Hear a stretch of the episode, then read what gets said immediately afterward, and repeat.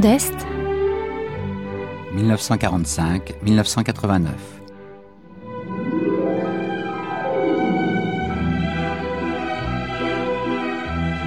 Jean-Pierre Thibaudat, Laetitia Cordonnier.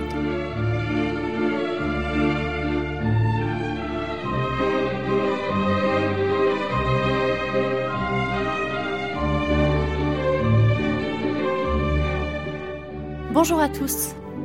Voici le programme de cette deuxième matinée. À midi, le grand témoin sera l'Allemand Matthias Melster, ancien détenu de la Stasi. À 11h, le documentaire sur la place du Parti communiste dans les sociétés de l'ex-Europe de l'Est. À 10h, la table ronde à propos du regard trouble de l'Ouest sur l'Est. Mais tout de suite, c'est l'heure des archives. Après un premier épisode qui nous a mené hier de la bataille de Stalingrad au pacte de Varsovie, arrêtons-nous aujourd'hui sur l'année 1956, de Poznan à Budapest. 1er mai 1956, trois ans après la mort de Staline, tout paraît immuable sur la place rouge. Paris, Moscou. Les festivités du 1er mai se poursuivent toujours dans Moscou. Les bureaux chaument, les écoles sont fermées, même quelques théâtres font relâche. Le matin du premier jour, la revue militaire a été d'un style aussi martial et parfait que d'habitude. Le maréchal Joukov, debout dans sa lisse découverte, a lancé son salut aux troupes avec la même vigueur et les troupes ont répondu Nous vous souhaitons une bonne santé, camarade maréchal, avec la même discipline unanime.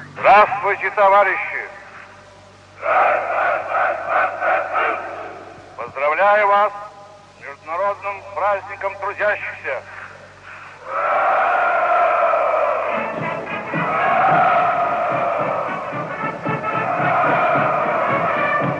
Здравствуйте, товарищи!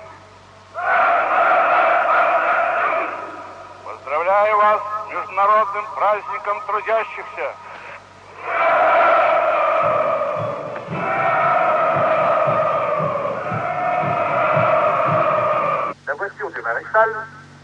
Roule lentement sur la vaste place, s'arrête devant chaque carré de soldats immobilisés dans un garde-à-vous impeccable. Un extraordinaire silence pèse sur l'esplanade. Face aux soldats, sur les terrasses du mausolée, les membres du présidium forment une tache grise. Ce sont, avec le corps diplomatique, les journalistes, les délégués étrangers, les seuls civils sur la place. Après le salut aux troupes, le maréchal Joukov monte sur le toit du mausolée, prend place aux côtés du membre du présidium et lance d'une voix robuste son appel aux soldats.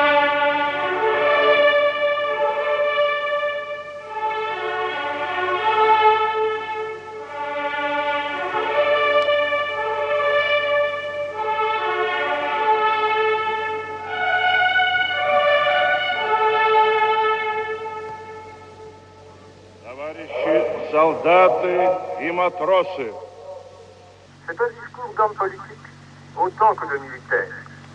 C'est le discours d'un militant fidèle du Parti communiste qui se termine par l'appel à la vigilance et par l'éloge de la puissance soviétique. Aussitôt, ces dernières paroles prononcées, l'hymne national russe retentit, ponctué par des salves, le canon paraît sonner tout près du Kremlin, les ors des uniformes des musiciens et les fanions rouges éclatent au soleil, les corneilles et les pigeons, effrayés, se lèvent des vieilles tours crénelées de la citadelle. Allô Paris, ici Moscou, radiodiffusion, télévision française. Seuls les pigeons de la place rouge semblent savoir qu'il s'est passé quelque chose d'incroyable quelques mois auparavant. C'était à Moscou lors du 20e congrès du Parti communiste d'Union soviétique. Le congrès va s'achever le 14 février au soir. On fait sortir les délégations étrangères. Nikita Khrouchtchev monte à la tribune. Dans la nuit, s'adressant aux seuls membres du congrès, il évoque les crimes de Staline. C'est la stupéfaction. Moscou.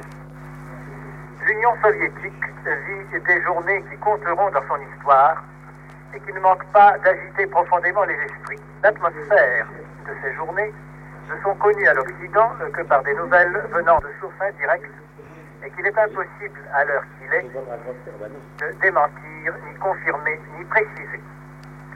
Quant à la presse soviétique, elle garde le silence absolu sur le discours de M. Khrushchev, prononcé le dernier jour du 20e congrès du Parti communiste soviétique, et sur les manifestations qui ont eu lieu à Tbilissi à l'occasion du troisième anniversaire de la mort de Staline. Cependant, en ce qui concerne les déclarations du premier secrétaire du parti, il n'est plus exagéré de dire qu'elles constituent le principal sujet de conversation dans de vastes couches de la population et qu'elles sont débattues parce que, d'un terme un peu impropre, on peut désigner comme l'opinion publique du pays.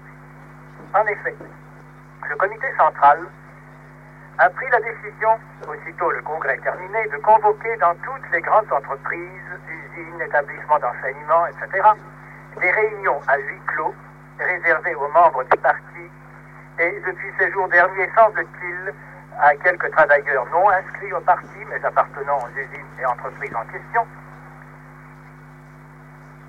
des réunions au cours euh, desquelles lecture a été donnée d'un résumé détaillé du discours prononcé par M. Khrushchev. Il s'agissait de préciser, de développer, d'étayer par des preuves historiques et par le récit d'expériences personnelles les critiques qui ont été avancées pendant le congrès contre l'œuvre des dernières années de Staline. Les réactions furent différentes, satisfaction chez la majorité, et en particulier chez beaucoup de jeunes gens, des étudiants, des intellectuels qui vivaient depuis quelque temps dans une atmosphère de fronde qui se réclamaient souvent du léninisme. Surprise, scandale chez de nombreux militants qui ont fait leur carrière pendant les longues années aujourd'hui soumises à la critique et qui se rappellent d'autre part les années de guerre et de victoire. Satisfaction encore dans des familles extrêmement nombreuses, des communistes de foi sûrs, mais qui ont eu à souffrir d'un régime personnel dont les sévérités ont été éloquemment décrites par M. Khrushchev lui-même. Allô Paris, ici Moscou, radiodiffusion, télévision française. Allô Allô Jean Neufsel Oui Oui, je vous entends à peine. Bon, et je vous demande si votre papier a été coupé par la censure. Euh, oui, mon papier a été à trois reprises coupé par la censure. Et pour euh, marquer le, les passages qui manquent un peu de lien logique, j'ai fait une petite pause en le disant. Ah bon, d'accord, merci. Vous avez pu, vous avez pu l'enregistrer Très bien. Entendu. Au revoir.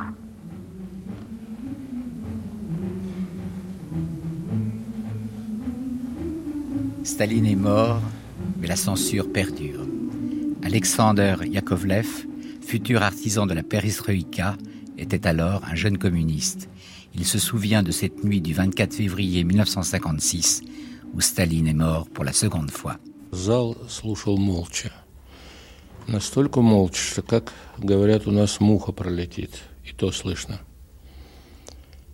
То есть не было ни разговоров, La salle écoutait en silence. Le silence était absolu. Chez nous, on dit, on entendait les mouches voler. On n'entendait ni conversation, ni grincement des sièges, ni réplique. C'était un silence écrasant. Et si l'on avait pu entendre travailler les cerveaux, on aurait entendu beaucoup de bruit, car ce qui était dit était invraisemblable. Il était surtout étonnant d'entendre à côté de la liste des actes effrayants le nom de Staline, qui était pour nous sacré, intouchable, entouré de croyances mythiques et religieuses. En parlant des meurtres de milliers et de milliers de gens, des interrogatoires, des souffrances, du sang, des camps de concentration, on ne parlait pas du ministre de, de la Sécurité ou de l'ex-général de GPU, mais on parlait de la responsabilité de Staline lui-même. Et chacun d'entre nous était bouleversé. La particularité de la situation au Congrès de 1956 consistait dans le fait que de nombreux participants au Congrès étaient eux-mêmes coupables des crimes dont parlait Khrouchtchev. Et Khrouchtchev lui-même, dans le passé, avait signé des mandats d'arrestation en Ukraine et à Moscou, et ces actes se comptaient par dizaines de milliers. Ainsi, il parlait de lui-même sans évaluer les conséquences possibles de tout cela. Autrement dit, dans la salle, il y avait la majorité, en dehors de nous, les jeunes, de participants plus ou moins directs et actifs des crimes dont on parlait dans le rapport.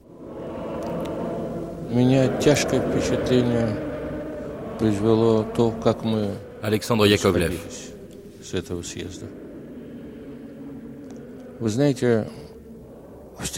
La façon dont on s'est séparé à la fin du congrès a produit sur moi une impression pesante. On a dit dans la sténographie du congrès qu'il y avait des applaudissements. Moi, personnellement, je ne m'en souviens pas. Je crois que personne n'a applaudi. J'étais peut-être tout simplement trop choqué pour remarquer ce qui se passait autour de moi, car ma foi en Staline était si forte et j'étais si sincère. J'ai adhéré au parti pendant la guerre. J'ai consacré ma vie aux idéaux socialistes et non seulement moi, mais tout le pays était élevé dans ce sens-là. Quand Staline est mort, je me rappelle, j'étais rentré à Yaroslavl où je travaillais au comité du parti. Les gens pleuraient. On croyait que le pays allait glisser dans une catastrophe. Les gens étaient sincères car la création du mythe de Staline et le mensonge avaient atteint un incroyable degré de perfection. Et tout le monde y croyait. À la fin du congrès, on s'est quitté séparément. On ne s'est pas parlé. On avait besoin de digérer ce qu'on venait d'entendre. Et ce qu'on venait d'entendre précédait les grands changements qui devaient survenir dans notre pays.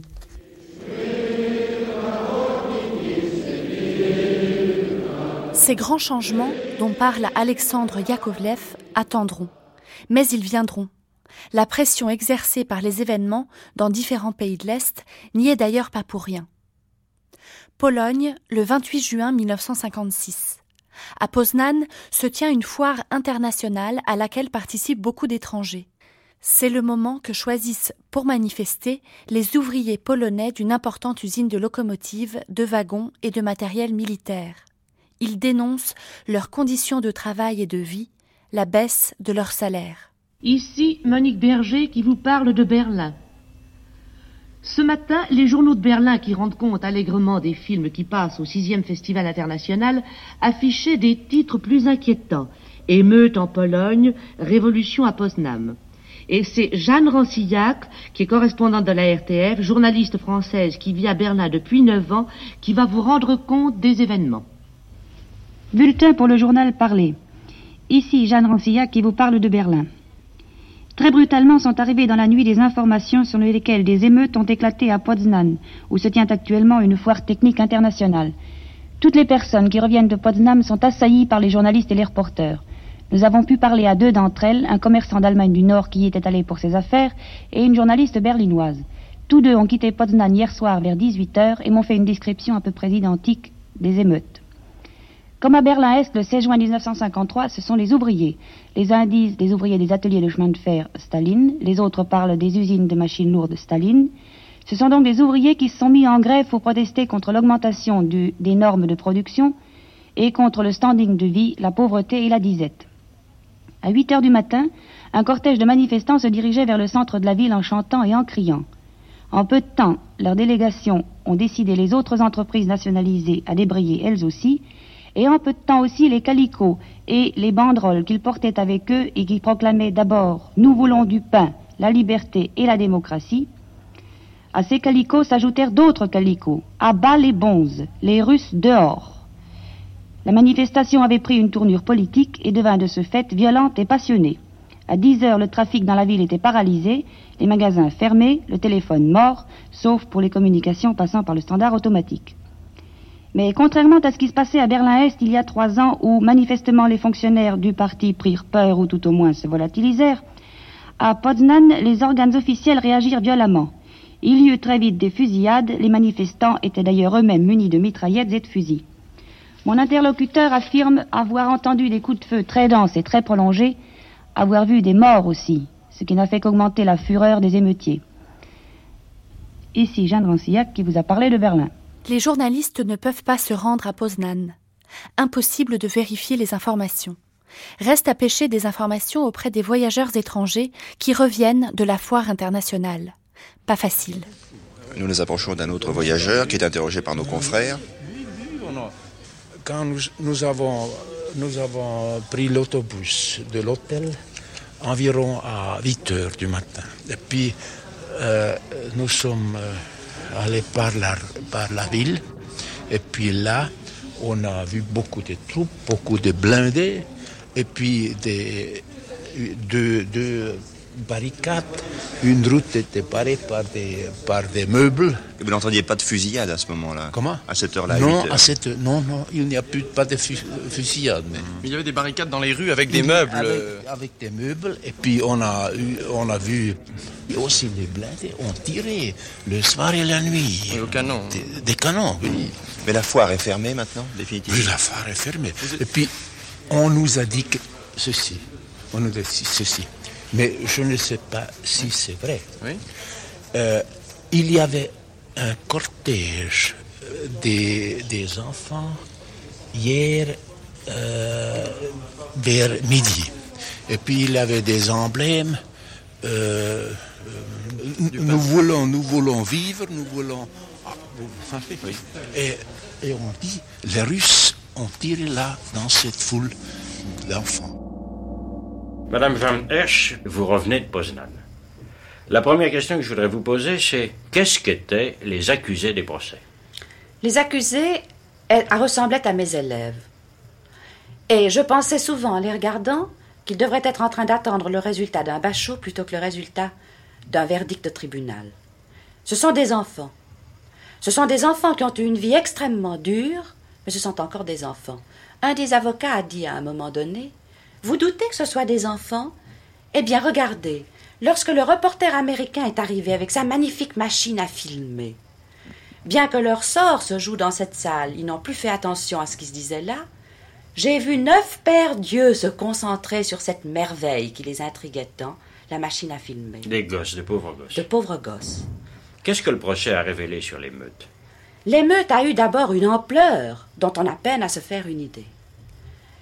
Il paraît que des dizaines de milliers de gens ont déferlé dans les rues, et, chose extraordinaire, bien qu'on veuille maintenant, en quelque sorte, souiller cette journée en disant que c'était des brigands, des voleurs, etc., vous savez que cette foule a déferlé pendant des heures à travers les stands de la foire internationale sans que rien n'y manque, sans qu'on y touche la moindre marchandise. Les pillages ont été par conséquent chose exceptionnelle. Exceptionnelle. Il y a eu quelques magasins où les gens ont pris des vêtements parce qu'ils l'ont expliqué. Quelqu'un a expliqué, j'ai pris cette paire de pantalons parce que je ne peux pas m'en acheter avec les 700 zloty que je, que je gagne par mois. Alors comme ils pouvaient absolument pas s'acheter de vêtements, il y en a qui ont cédé à la tentation, qui ont emporté un manteau, un pantalon, quelque chose comme ça, c'est tout. Les Russes ont hésité à intervenir à Poznan. Ils ne le feront pas. Le 23 octobre 1956 à Budapest, des étudiants hongrois organisent une grande manifestation en solidarité avec la Pologne. La manifestation prend de l'ampleur.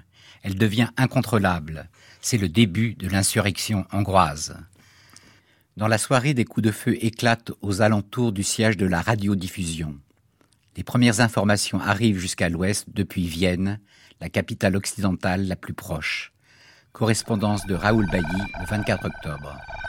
Je vous parle depuis Vienne des événements de Budapest. On ne peut encore se faire une idée nette de la situation en Hongrie. Les forces gouvernementales et les troupes russes appelées à l'aide ne semblent pas jusqu'ici avoir réussi à maîtriser complètement l'insurrection.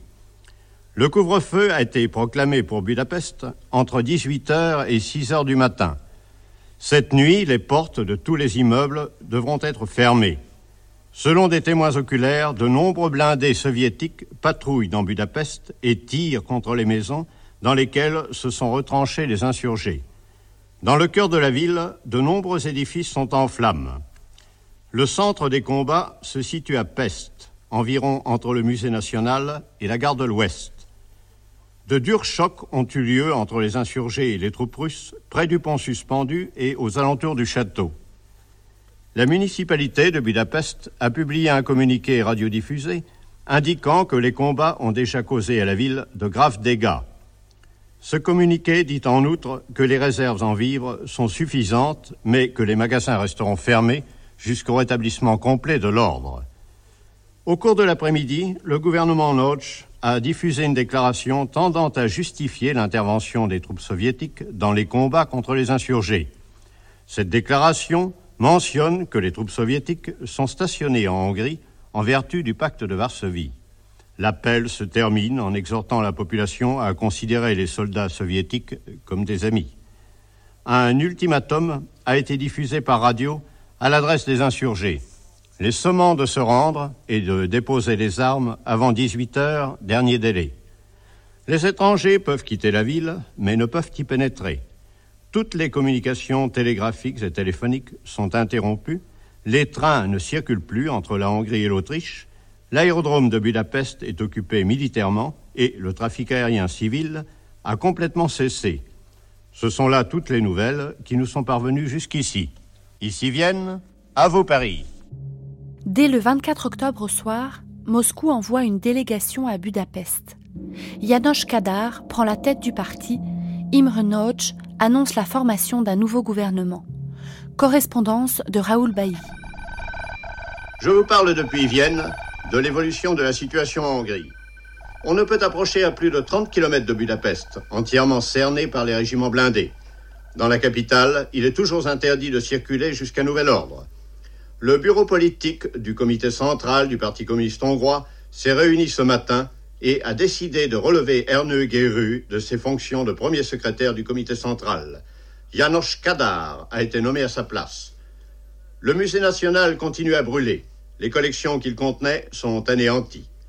Le ministre de la Défense a adressé par radio un ordre aux soldats et officiers éloignés de leurs unités, leur enjoignant de rejoindre immédiatement et avant midi, dernier délai. Ceci confirme la participation d'éléments militaires à la révolte. À 15h30, Janos Kadar et Imre Noch ont prononcé chacun une allocution radiodiffusée. Kadar appelle la classe ouvrière et les paysans à résister aux forces de la réaction qui, selon lui, sont armées par l'étranger. Il exhorte les membres du parti à rester unis et disciplinés.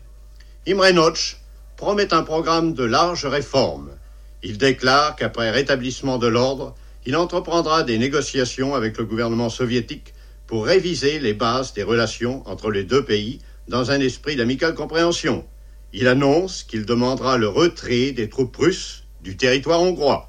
Il promet enfin une large amnistie aux insurgés qui auront déposé les armes. Ici viennent, à vous Paris. Le pays est fermé. Les journalistes étrangers en sont réduits à se rendre à la frontière pour glaner des informations. C'est ce que fait Thomas Schreiber le 30 octobre. Conversation au téléphone avec l'un des responsables de la rédaction parisienne, Roland Dordain. Allô Schreiber Oui? Alors c'est Dordain ici. Bonjour. Bonjour, alors pouvez-vous nous dire comment ça s'est passé aujourd'hui? Alors écoutez, le résumé est le suivant. Je suis allé à la frontière depuis ce matin. Oui. J'ai parlé avec beaucoup de personnes venant de Budapest par autobus, par voiture, par, Oui. euh, à pied, etc., etc. Je vous signale que, que j'ai réussi d'obtenir une édition du journal des insurgés. Oui. J'ai devant moi qui s'appelle Oui. Et ça veut dire Ça veut dire la, la gazette du département de Győr. Euh, à la une, on publie, on publie la déclaration du comité central du Parti des travailleurs hongrois. Oui. Et à la, à la page 2, on publie également un communiqué concernant la réunion du Conseil des ministres à Budapest. Avez-vous approché des Hongrois insurgés? Oui, bien sûr, j'ai parlé avec pas mal d'entre eux. Et alors, quelles sont leurs réactions? Que pensent-ils? Alors, première réaction, déception en ce qui concerne la réunion du Conseil de la sécurité, parce qu'ils réclament les armes et les armes et les armes. Oui. D'autre part, ce qui est très important, le brouillage des émissions en langue hongroise des pays occidentaux est de plus en plus inefficace. Oui, bien sûr. On entend très bien Free Europe, on entend très bien notre émission de Paris, et on entend très bien Londres. Ah oui. Ils sont remarquablement bien informés parce que l'électricité marche à Budapest, alors tout le monde écoute les émissions en langue hongroise. Mhm. Quel est leur état d'esprit à part la déception euh, après le Conseil d'esprit peut être résumé dans une seule phrase, nous luttons jusqu'à la dernière minute, parce que nous préférons mourir, ne pas rester dans ce pays occupé. Ce sont les fanatiques. Il faut dire, c'est très très émouvant voir ces jeunes gars de 16 ans à 17 à 18 ans qui sont venus maintenant après 6 jours de bataille dans la rue de Budapest chercher les, les vivres et les médicaments à Vienne. ils sont tous complètement crevés, mais ils ont encore l'air de sourire, sourire et, mais moi, ils sont formidables. Ce sont que des jeunes. Eh bien, Schreiber, je vous remercie. Au revoir. Tout à l'heure. L'insurrection hongroise dure depuis une semaine. Le 30 octobre, poussé par les insurgés, Imre Nagy, communiste réformateur, dénonce le pacte de Varsovie et réclame l'indépendance de son pays. Correspondance du 31 octobre. Ici Thomas Schreiber qui vous parle de Vienne, radiodiffusion télévision française. Malgré quelques coups de feu tirés dans les quartiers universitaires de Budapest, la partie militaire de la révolution hongroise est terminée. Cet après-midi, le calme règne dans l'ensemble du pays mais les insurgés restent vigilants car les troupes soviétiques n'ont pas encore quitté entièrement ni Budapest, ni les grandes villes de province. Au milieu des ruines, la population victorieuse de Budapest, saluée par la nation entière, cherche sa voie sur le plan politique. Cet après-midi, vers 16 heures, sur le balcon de l'hôtel de ville de Geur, un jeune dirigeant de l'insurrection hongroise, il vient d'arriver une heure plus tôt de Budapest, m'a dit en conclusion de notre conversation. Voyez-vous l'avenir du pays? Egy utolsó kérdést szeretném intézni, hogyan látják az ország jövőjét? Az ország jövőjét, ha a függetlenség és a szabadságharcunk győz, akkor szépnek látjuk. Si la lutte pour l'indépendance et pour la liberté peut enfin sortir victorieuse de, de, cette épreuve que nous traversons tous, nous avons un bel avenir devant nous. Merci Szeret, beaucoup. Szeretnénk, hogyha a nyugat nem felejten el minket, úgy, ahogy a nyugat se, úgy, ahogy mi se felejtettük el a nyugatot. Il dit, euh, un jeune garçon me dit à la fin que, que nous, nous espérons que euh, l'Occident va nous pas abandonner parce que nous n'avons pas abandonné l'Occident. Ici Thomas Schreiber vous a parlé de Vienne, radiodiffusion télévision française. À Moscou, on s'impatiente, le ton se durcit. Correspondance du 3 novembre. Ici Moscou. Un durcissement dans la manière de juger les événements de Hongrie est perceptible aujourd'hui à Moscou. Ce n'est pas la première fois que l'attitude officieuse soviétique change de registre dans les informations et les commentaires consacrés à la révolte hongroise. Après avoir cherché pendant longtemps à mettre en relief le caractère populaire de l'insurrection pour l'attribuer à l'évolution normale de la déstalinisation déclenchée par le Parti communiste soviétique, la presse russe redevient brusquement âprement polémique et menaçante. La Pravda et les Izvestia découvrent dans les événements de Hongrie non seulement les justes exigences des larges masses populaires, ainsi qu'ils l'écrivent, mais aussi, mais surtout, semble-t-il, l'activité conspiratrice des éléments réactionnaires, les forces virulentes de la réaction noire et contre-révolutionnaire qui organisent le désordre et encourage le pillage des bandes contre-révolutionnaires en s'efforçant de saper les fondements du régime démocrate populaire en Hongrie. Les deux journaux organes du Conseil des ministres et du Parti communiste invitent solennellement le peuple hongrois à lutter contre ces forces mauvaises pour défendre les conquêtes socialistes. Faut-il voir dans cette incitation à la lutte contre l'insurrection hongroise un appel purement platonique ou contient-elle la justification d'une action ultérieure de l'armée soviétique Les fiévreuses consultations qui ont lieu ces jours-ci à Moscou. Et puis, le 4 novembre, à 4h20 du matin, dans sa chambre d'hôtel, Alain de Sidoui assiste à l'entrée des chars dans Budapest. Derrière l'hôtel Duna, entre l'hôtel Duna et le Danube, voici les chars russes qui passent. Ils sont environ à une trentaine de mètres de moi. La tourelle n'a pas l'air de se diriger vers moi. Autrement, évidemment, je me planquerai en vitesse. Les chars passent doucement. Ils viennent s'arrêter. Au revoir. Ils s'avancent vers nous en ce moment, tourelle braquée vers le, vers l'hôtel Duna. Ils viennent tirer une rafale de mitrailleuse. On essaye de voir, on se mettant un peu au-dessus de la fenêtre, mais je vous avoue que c'est extrêmement dangereux. Un deuxième char le suit de près. Oui, mais ça y est, écoute, il vaut mieux pas qu'on va se camoufler parce que vraiment c'est extrêmement dangereux. Oui, oui, je viens. Il tire à la mitrailleuse, vous entendez les balles qui claquent contre le mur. Un troisième char arrive. Ah oui Coup de canon. Un troisième char arrive, je ne sais pas si vous avez entendu. Vous entendez le bruit des chars, les gens dans l'hôtel sortent doucement. Quatrième char et ils tirent. En quelle direction? Ben, Pas sur nous alors. Ils viennent tourner ce tourelle, c'est vers nous? Il vaut mieux se baisser, oui, je crois. Vous entendez de temps en temps les huit balles qui tapent. Voilà. je suis navré, j'arrête le magnétophone. Le chef du gouvernement, Imre Nagy, intervient sur la radio hongroise. Vous voulez me traduire au fur et à mesure Aujourd'hui, dans ce matin, les Russes ont attaqué notre capitale avec l'intention d'enverser le gouvernement. Nos troupes sont en combat. Le gouvernement est à, sa place. Je sais ça au peuple et à la monde.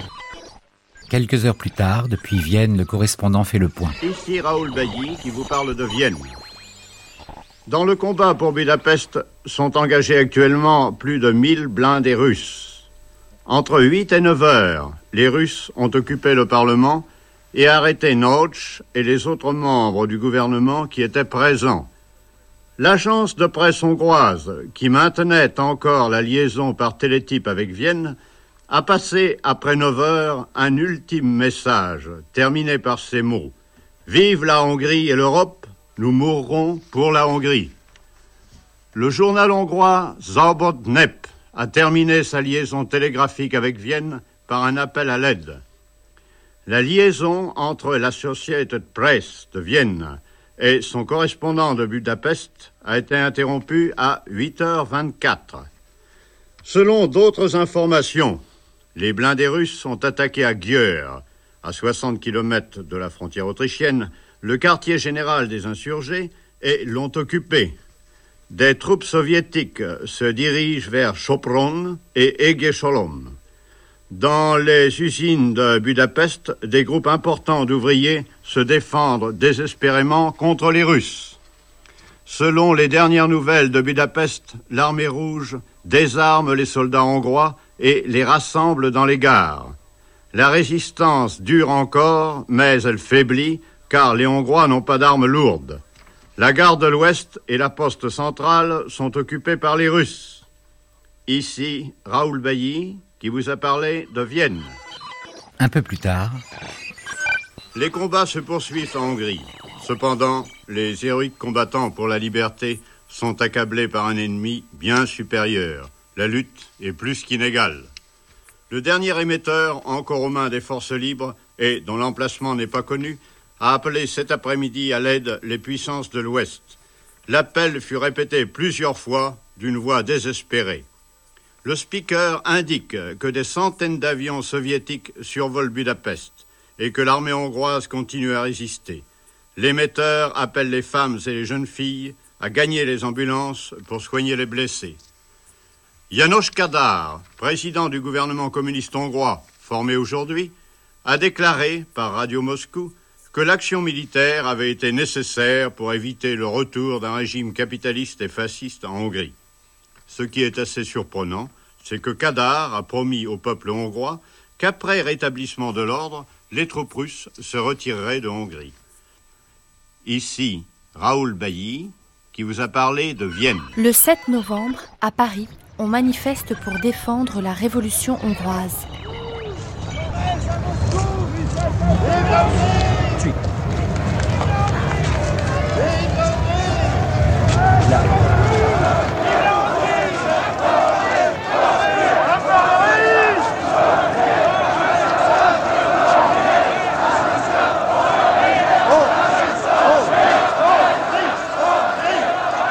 La Hongrie reste bouclée, les informations manquent. La révolution hongroise est aussi celle de l'information, comme le montre ce même 7 novembre 1956 une correspondance de Belgrade. Jean de la Motte vous parle de Belgrade. Quoique la Hongrie soit hermétiquement coupée du monde entier depuis 14 jours, ce sont des appels désespérés que les émetteurs des insurgés hongrois lancent continuellement aux autres peuples. Parachutez-nous des armes, des munitions et des médicaments, telles sont les phrases qui reviennent à intervalles irréguliers sur les cadrans des postes d'écoute braqués sur les ondes ultra courtes. Les insurgés se servent en effet de postes émetteurs que l'armée hongroise apporta en aide au mouvement révolutionnaire lorsqu'elle passa armes et bagages aux côtés de ceux qui luttent contre les armées soviétiques. De son côté, la radio gouvernementale de, Budapest ne cesse de lancer des appels au calme, demandant aux ouvriers d'aider le gouvernement dans sa tâche de rétablir l'ordre et implorant les rebelles de déposer les armes. Mais la Hongrie est plongée dans une lutte désespérée contre les troupes soviétiques et les ouvriers hongrois se refusent toujours de reprendre le travail, paralysant ainsi toute l'économie du pays depuis deux semaines. Cependant, en marge de cette nouvelle guerre des ondes, qui atteste de la confusion terrible qui règne en Hongrie, de sanglants combats se poursuivent aussi bien dans les vieux quartiers de Budapest que dans les régions de Győr, près de la frontière autrichienne, de Pech, pour la maîtrise des mines d'uranium et de bauxite, que dans la plaine danubienne et en particulier à Duna Pentele, l'un des grands centres des aciéries hongroises. Aujourd'hui, les armées rouges sont engagées dans une lutte à mort contre les ouvriers hongrois ces mêmes ouvriers que Moscou croyait pouvoir tenir dans le cadre du communisme international et qui, tout en demeurant socialistes, n'en manifestent pas moins leurs violents sentiments anti-russes. Jean Delamotte vous a parlé de Belgrade. Parmi les appels qui se multiplient sur les ondes des radios de la résistance, celui poignant des écrivains hongrois. Attention, attention. Ici, la Fédération des écrivains hongrois. À tous les écrivains du monde, à tous les savants, à toutes les associations d'écrivains et académies, à l'élite intellectuelle du monde entier, nous demandons aide et secours. Il reste peu de temps. Vous connaissez les faits. Inutile de rappeler ce qui se passe. Aidez la Hongrie, aidez le peuple hongrois, aidez les écrivains, les savants, les ouvriers, les paysans hongrois, aidez nos travailleurs intellectuels. Au secours, au secours.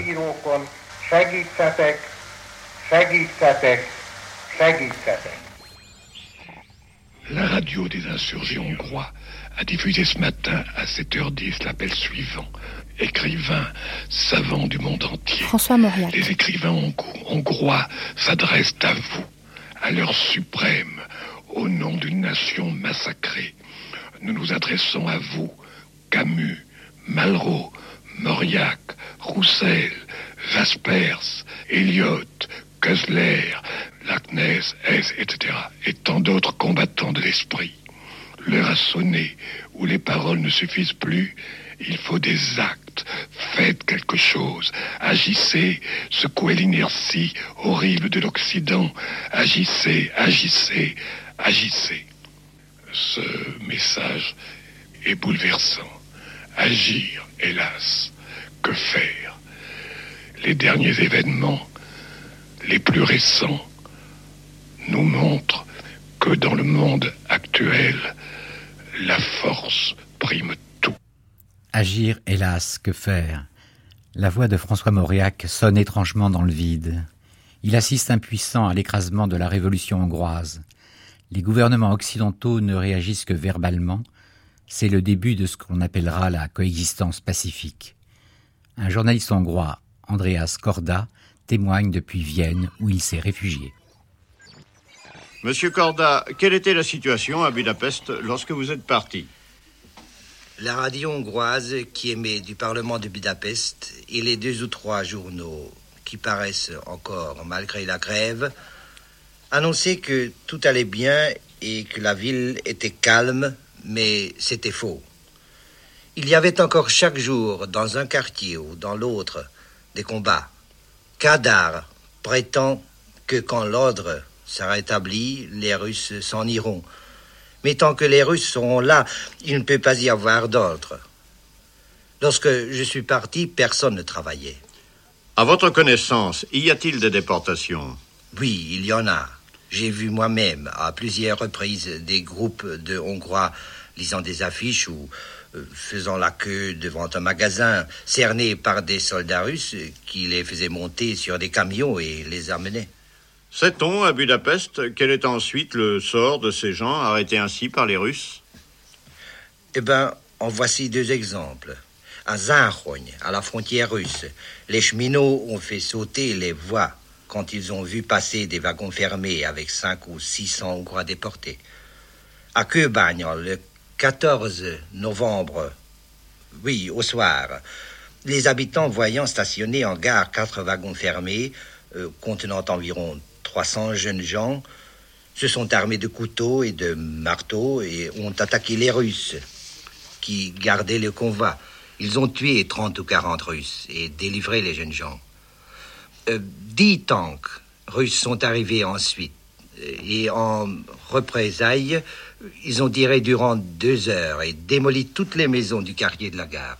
Que pensez-vous de l'avenir? Croyez-vous que les Russes quitteront la Hongrie? Oh, je l'espère de tout mon cœur, mais je ne le crois pas qu'ils partiront d'eux-mêmes. Ils ne s'en iront que si les États de l'Ouest trouvent un moyen très puissant pour les y contraindre. Je vous remercie, monsieur Corda. Pendant ce temps-là, à Moscou. Allô Allô, Neufsel Oui Bon, vous pouvez, vous pouvez compter, hein Allô Vous pouvez compter Bien 5, 4, 3, 2, 1, 0. Ici Moscou. J'ai bavardé un peu avec des moscovites au hasard de rencontres rapides. J'ai senti un certain malaise qui venait de ce que dans leur fort intérieur, ils avaient le sentiment qu'ils ne savaient pas tout. La plupart d'entre eux se précipitent sur les journaux, soumettent les dépêches souvent laconiques et identiques de la Pravda ou des Izvestia à une exégèse savante, à une lecture minutieuse, beaucoup plus attentive que la manière hâtive dont nos lecteurs de journaux survolent leur quotidien habituel.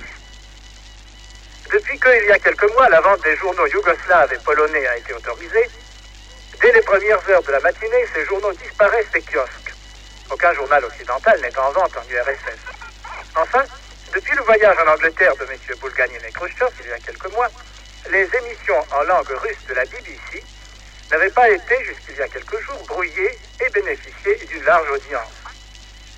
Pendant les opérations militaires des troupes soviétiques, il y eut chaque heure à la radio soviétique des informations sur le ton pathétique des bulletins militaires.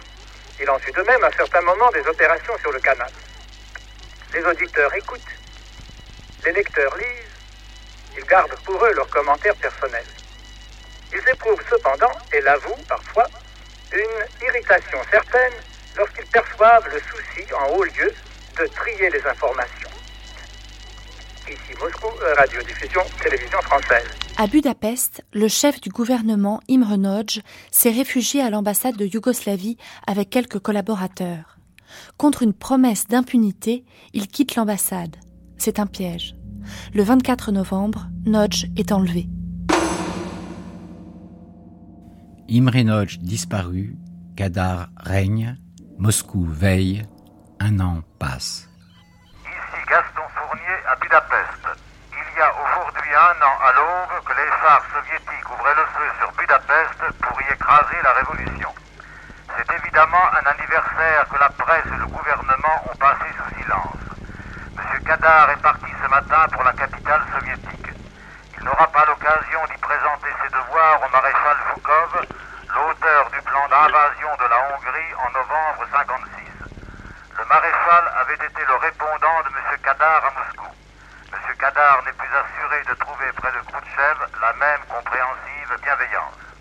Toutefois, le bilan d'un an de gouvernement qu'il peut présenter au Krem- au Kremlin est positif. L'ordre règne en Hongrie. Le Parti communiste et la police sont plus forts que jamais. Assez forts pour que personne ne s'avise plus de contester le slogan gouvernemental selon lequel l'insurrection de l'an dernier, où je n'ai vu pour ma part faire le coup de feu que des ouvriers et des jeunes gens des écoles, était l'œuvre de hortistes payés par l'Occident. Avec une indifférence résignée, la population assiste à la préparation des festivités qui vont marquer en Hongrie le 40e anniversaire de la révolution soviétique. Une délégation gouvernementale est arrivée aujourd'hui de Moscou, ainsi que des artistes de l'URSS.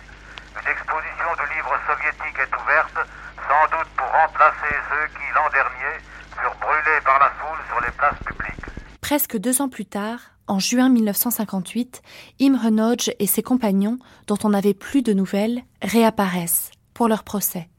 Le verdict est prononcé le 16 juin. Et comme aux journées les plus tragiques de la Révolution hongroise, c'est de Vienne ce soir que nous arrivent les informations sur les condamnations de Budapest. Ici Raoul Bailly qui vous parle de Vienne. Je vous rappelle brièvement le communiqué publié cette nuit par Radio Moscou. Le ministre hongrois de la Justice nous informe que le Sénat populaire de la Haute Cour a prononcé les peines suivantes contre Imre Nagy et ses complices. Imre Nagy, peine capitale. Paul Maleter, peine capitale. Joseph Silagi, peine capitale. Miklos Gimesh, peine capitale. Sandor Kopakci, prison à perpétuité. Ferenc Donat, 12 ans de prison. Ferenc Janocci, 8 ans de prison. Soltan Tildi, 6 ans de prison. Miklos Vassareli, 5 ans de prison. Les sentences de mort ont été immédiatement exécutées. Le procès contre Geza Losongchi est clos en raison de la mort en prison de l'accusé. Ni le lieu, ni l'heure des exécutions n'ont été communiqués. Janosch Kadar justifie la pendaison d'Imre Nagy et des autres. M. Kadar a souligné que le procès était une affaire purement intérieure hongroise et que la sentence prononcée sur l'insistance des grandes masses du peuple travailleur hongrois avait été accueillie par ces mêmes masses avec soulagement et satisfaction. Il a précisé ensuite que le procès n'était pas un moyen de lutte contre le révisionnisme, comme certains l'ont dit, et que la sentence prononcée ne signifie pas un rassemblement des staliniens et encore moins une croisade de vengeance, qui, en fait, a dit en conclusion M. Kadar, les criminels de la contre-révolution de 1956 sont punis. Des rumeurs circulent sur le suicide de Kadar. Paris interroge son correspondant. Allô, Frédéric Oui. Vous m'entendez Oui. Dites-moi, je voudrais vous poser quelques questions complémentaires. Allez-y, mon vieux. Concerne M. Kadar lui-même, des, des rumeurs ont circulé euh, selon lesquelles il aurait disparu et même se serait suicidé. Est Allô, des, des rumeurs sont venues de Oui, Vienne. sur son suicide. Oui, c'est Ce cela. sont des rumeurs l'origine est extérieure à la Hongrie. Et qu'est-ce que vous pouvez dire, vous, de Kadar? Est-ce qu'il se montre en public? Oh, il était euh, avant-hier, alors que, le, que le, son, ce bruit courait, il était en train de recevoir une délégation ouvrière. Oui. euh, est-ce que, est-ce que quelqu'un l'a vu? Euh, non, mais alors psychologiquement, on me dit c'est absurde. Oui. C'est pas un homme à faire ça. Oui. Ça, Mais c'est il- une indication que je vous donne. Oui, mais enfin, euh, il y a d'autres explications. Il pourrait avoir, euh, avoir disparu sans s'être suicidé. Non, non, non, je suis convaincu du contraire. Je suis convaincu du contraire. Mais comme je l'ai indiqué d'autre part dans mes informations de presse, Oui. ce qui est très possible, n'est-ce pas, c'est que les, tout de même les Russes envisagent un remaniement ministériel d'où où Kadar ne figurerait plus. Oui. Ça, c'est vraisemblable. Oui. Parce que c'est tout de même un personnage difficile. Oui. Est-ce qu'on prononce des noms pour son remplaçant? Euh, oui, je l'ai dit d'ailleurs. On a, on a parlé d'Erdeil, mais enfin c'est une... Faire des plans sur la comète est toujours hasardeux en politique. Loin d'être écarté du pouvoir, Kadar va y rester très longtemps.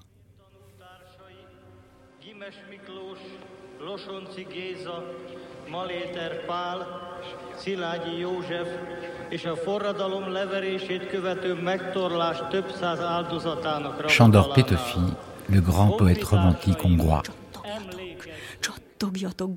Ni nos grands-pères, ni nos pères, pendant le temps qu'un siècle dure, ne firent point ce que nous fîmes en un seul jour, en 24 heures. Ailes sans frein de nos pensées, déployez-vous, déployez-vous. Vous n'êtes plus emprisonnés. Allez vous répandre partout. Parcourez enfin ce pays sur lequel vous avez pleuré, autant vous étiez soumise à l'étau brûlant de vos chaînes.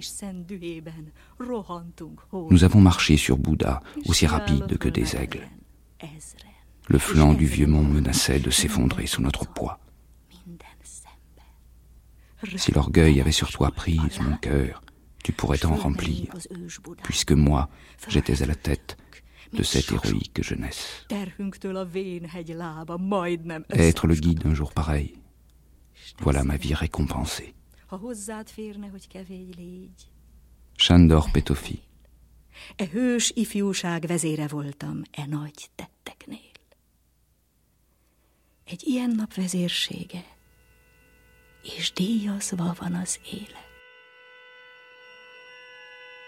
C'était 1956 de Poznan à Budapest. Merci à Anne Delavaux pour les archives INA.